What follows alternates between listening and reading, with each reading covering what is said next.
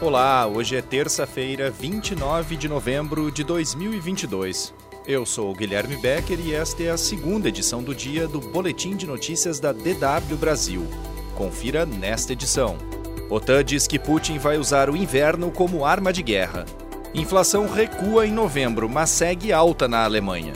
Governo congela 366 milhões de reais de universidades e institutos federais.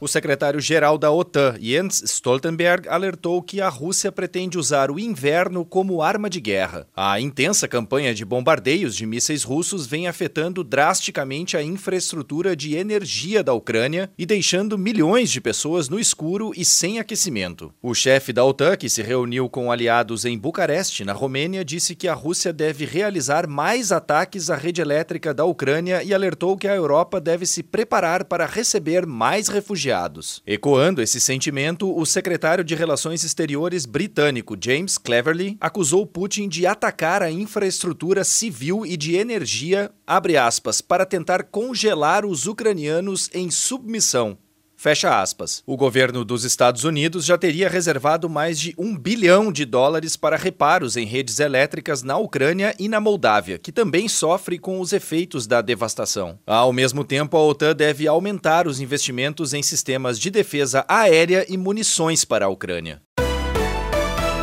A Qatar Energy, empresa estatal de petróleo e gás do Qatar, vai enviar 2 milhões de toneladas de gás natural por ano para a Alemanha. O fornecimento está previsto para começar em 2026 e se estenderá por pelo menos 15 anos. As negociações entre Berlim e Doha enfrentaram algumas dificuldades, já que a Alemanha era reticente em assinar um acordo de longo prazo. A Alemanha consome cerca de 100 bilhões de metros cúbicos de gás natural por ano. O acordo fechado com a Qatar Energy abrange cerca de 2,7 bilhões de metros cúbicos por ano. Até 2021, a Rússia fornecia 55% do gás utilizado na Alemanha. Mas desde que Moscou cortou o fornecimento aos países europeus por causa do apoio da União Europeia a Kiev, a Alemanha busca formas de suprir essa demanda.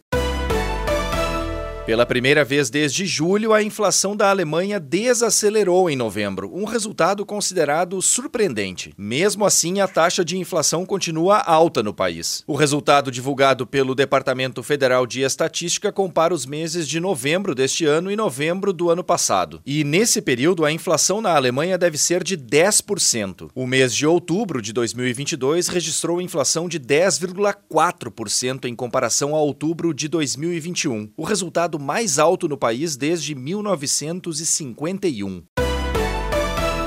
Um funcionário do alto escalão da organização da Copa do Mundo do Catar 2022 estimou que o número de trabalhadores que morreram nas obras para o torneio pode ficar, abre aspas, entre 400 e 500, fecha aspas. Essa quantidade é muito maior do que qualquer outra previamente estimada por Doha em relação ao tema. Até o momento, o governo do Catar havia admitido apenas 40 mortes. O jornal britânico The Guardian publicou reportagem apontando 6.500 mortes mortes. O comentário foi feito pelo secretário-geral do Comitê Supremo para a Entrega e Legado do Catar, Hassan Al-Tawadi, durante uma entrevista ao jornalista britânico Piers Morgan, no programa Talk TV. Ainda sobre a Copa, o italiano que invadiu o campo durante uma partida portando uma bandeira com as cores do arco-íris e vestindo uma camiseta pedindo respeito às mulheres iranianas foi liberado após um breve período preso. A informação foi confirmada pelo Ministério do Exterior da Itália nesta terça terça-feira.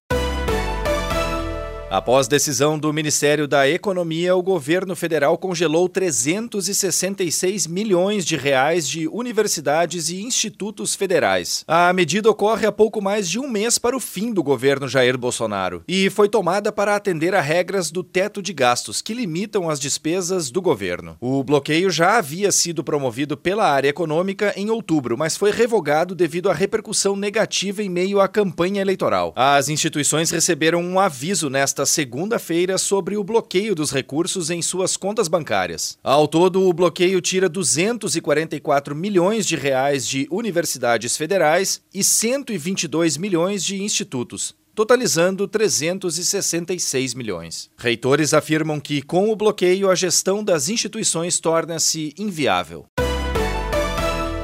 A Defesa Civil diz que ainda não é possível afirmar quantas pessoas morreram ou estão desaparecidas após deslizamentos em Guaratuba, no litoral do Paraná. Conforme informações da Polícia Rodoviária Federal, ao menos uma pessoa teria morrido. Segundo o governo estadual, pelo menos 15 carros e seis caminhões foram arrastados pela lama. Bombeiros, Defesa Civil e outros serviços de resgate procuram pelas vítimas na região.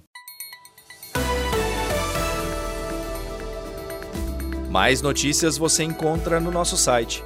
Acesse dw.com/brasil.